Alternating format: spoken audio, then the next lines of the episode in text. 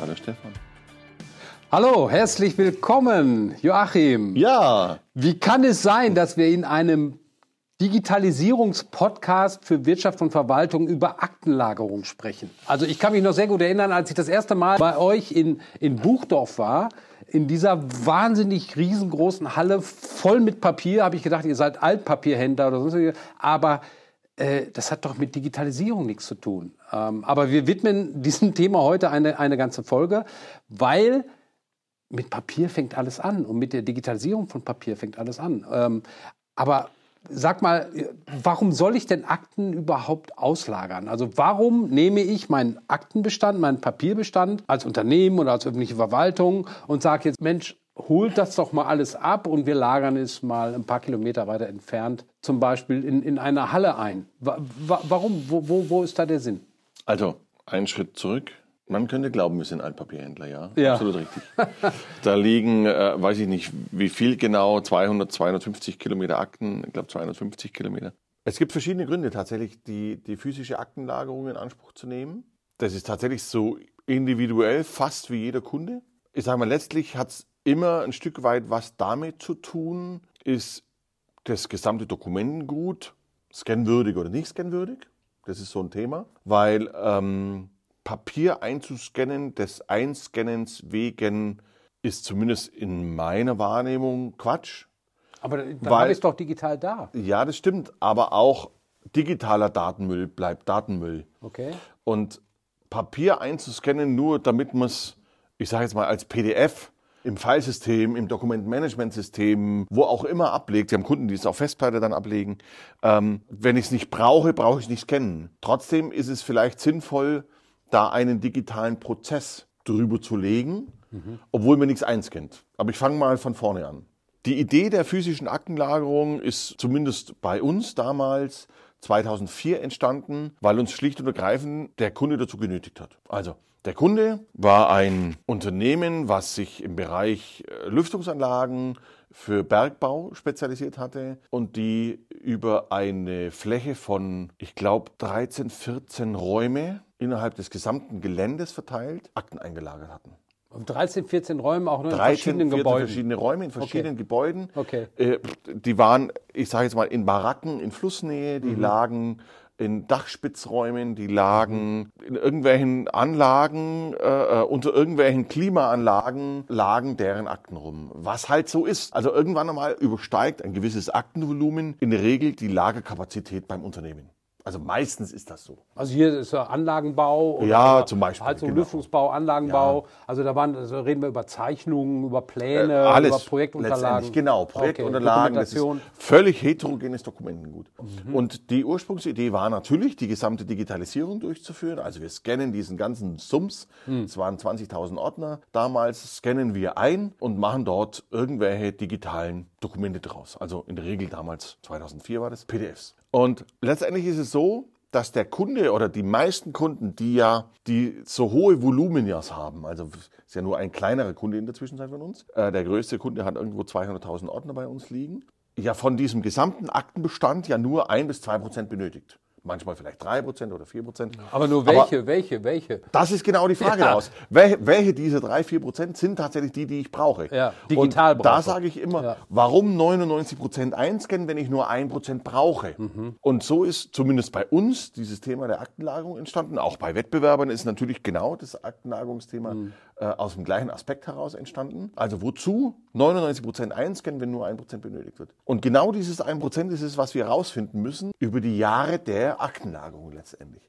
Das heißt, Stand heute ist es so, Aktenlagerung versus Digitalisieren, lohnt sich oder lohnt sich nicht? Die übliche Antwort kommt darauf an. Mhm. So, und zwar kommt es ganz simpel darauf an, wie viel brauche ich? Also brauche ich irgendwo ein Volumen von 10 Prozent? Dann ist vermutlich der Schritt der Digitalisierung über einen Zeitraum von irgendwo 10 Jahren vielleicht der bessere also Schrägstrich kostengünstig. Also alles dann zu digitalisieren. Alles zu digitalisieren. Mhm. Also das ist einfach so, irgendwann kippt natürlich diese, mhm. diese Rechnung. Aber nur, wenn ich natürlich eine wirklich große Menge ab 10% plus benötige. Zumindest ist das so unsere Wahrnehmung gewesen. So, und wenn wir natürlich sagen, ähm, wir lagern die Akten bei uns ein, kommt natürlich der Kunde, ja, dann kann ich es ja auch selber liegen lassen. Natürlich kann er das, wenn er den Platz hat.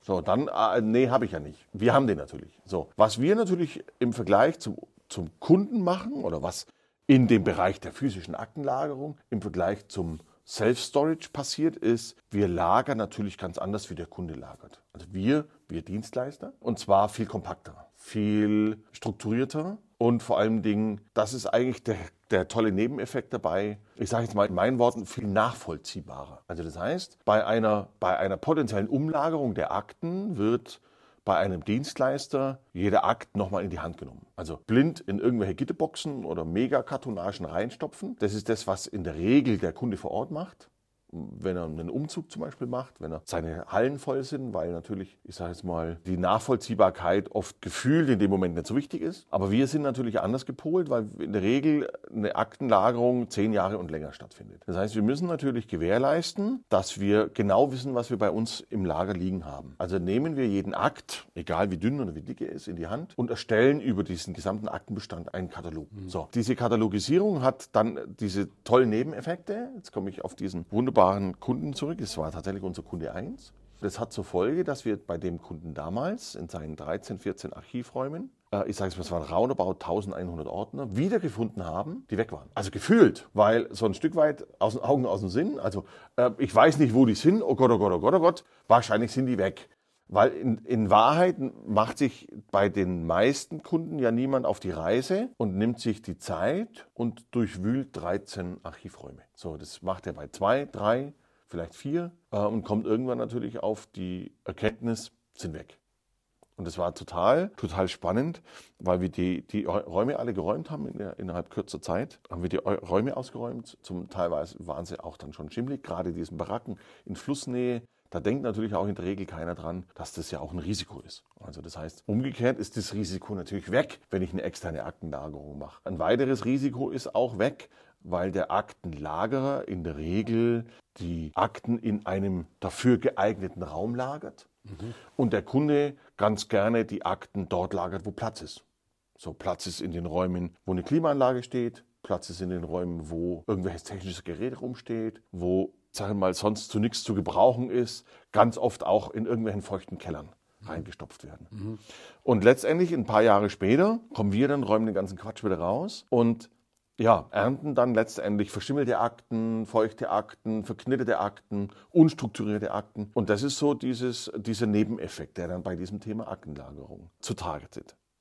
Und lohnen ja oder nein? Durch diese massive, kompakte Lagerung der Akten in ich sage jetzt mal, dafür vorgesehenen Aktenlagern, Räumen, Lagerhallen. Äh, also es ist keine Lagerung auf Paletten, sondern es ist wirklich eine Lagerung in Kartonagen, damit einfach auch ein sogenannter On-Demand-Zugriff auf die Akten relativ schnell möglich ist, ist natürlich eine völlig andere Lagerung wie beim Kunden vor Ort. Also viel kompakter, viel konzentrierter, somit natürlich unterm Strich in der Regel auch viel günstiger.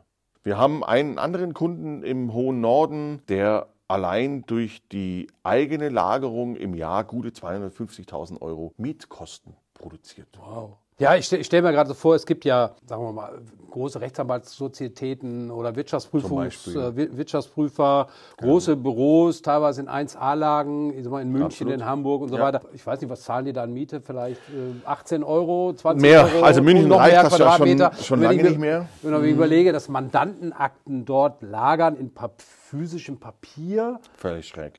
Wahnsinn. Ich nehme an, in, in Buchdorf, also in, in dem großen Epizentrum Buchdorf, in, in diesem, ja, da sind wahrscheinlich, die, sind wahrscheinlich die Quadratmeterkosten nicht ganz so hoch. Also jetzt werden wir wahrscheinlich bei Rechtsanwaltskanzleien oder Wirtschaftsprüfern nicht das Problem haben mit verschimmelten Akten, wenn die nee. so mal in Büros gelagert ja. sind. Aber das ist eben auch, äh, eben auch ein Aspekt. Also Kosten. Das heißt, ja. wir können wesentlich günstiger lagern, habe ich mal verstanden. Ähm, also das heißt, wenn man das einem Dienstleister gibt, dann kann der das oft zu wesentlich günstigeren Kosten ja. einlagern. Er hat äh, vielleicht auch schnelleren Zugriff, weil er sich natürlich damit beschäftigen muss. Und das heißt, wenn ich eine einzelne Akte suche, dann habe ich sie auch schneller gefunden letztendlich. Und es ist oft sicherer. Also das heißt einmal, ja, ja also wir haben Zutrittskontrollen, wir haben, wir haben Zutrittskontrollen, Videoüberwachung, Alarmanlage. Alarmanlage. Schleusen. Wir haben immer eine gleichbleibende Umgebungs-, äh, Raumluft, Temperatur, ja. Feuchtigkeit etc. Richtig, das, das, ja. wird, das wird überwacht. Wir haben eine Brandmeldeanlage. Ja. Und insofern äh, sind das alles natürlich Sicherheitsaspekte, die dafür sprechen für das Thema. Darum hat das dann auch so eine große Bedeutung. Wir hatten ganz tolle Geschichte auch, einen Kunden mitten in München, der sich für seine Akten eine Wohnung angemietet hatte. Ja. Mitten in München. Also wirklich in bester Lage. Ja. Der hat für diese Wohnung, Unfassbar. ja, ist krass. Der hat für diese Wohnung äh, 4.500 Euro Miete bezahlt Ja, ja. und das Aktenlagerungsprojekt waren am Ende 450 Euro im Monat. Okay.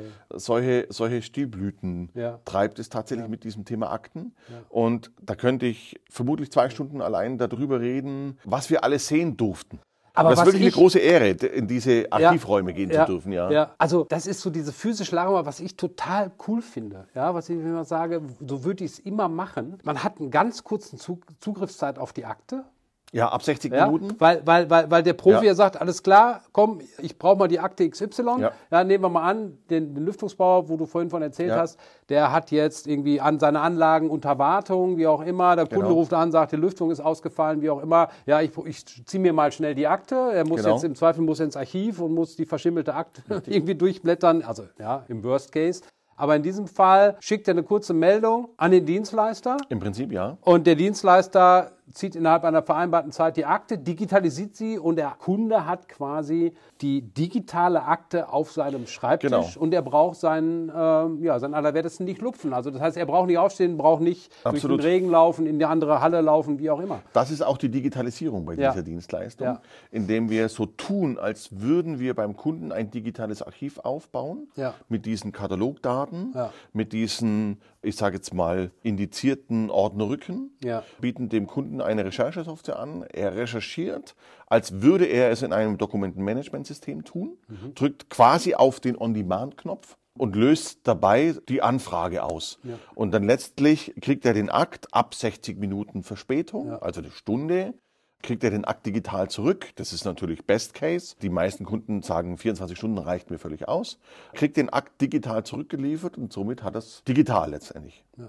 Cool, wenn, mir, wenn ich mir das vorstelle, bei unserer Verwaltung, ja, Bauakten, ich glaube Bestand 90 Prozent, immer noch Ja. Papier, ja, Großformat, Ja. Kleinformat, Pläne, alles Mögliche. Ja. wenn wir da sagen, also wir haben nach vorne raus zum Kunden, zum Bürger, hätten Ja. wir quasi ein, ein, ein digitales Portal, wo, wo er das an, anfordern kann und er denkt, Mensch, das ist cool, alles digital, aber hinten dran liegt alles Papier, weil eben in einer bestimmten Reaktionszeit letztendlich das alles digitalisiert wird.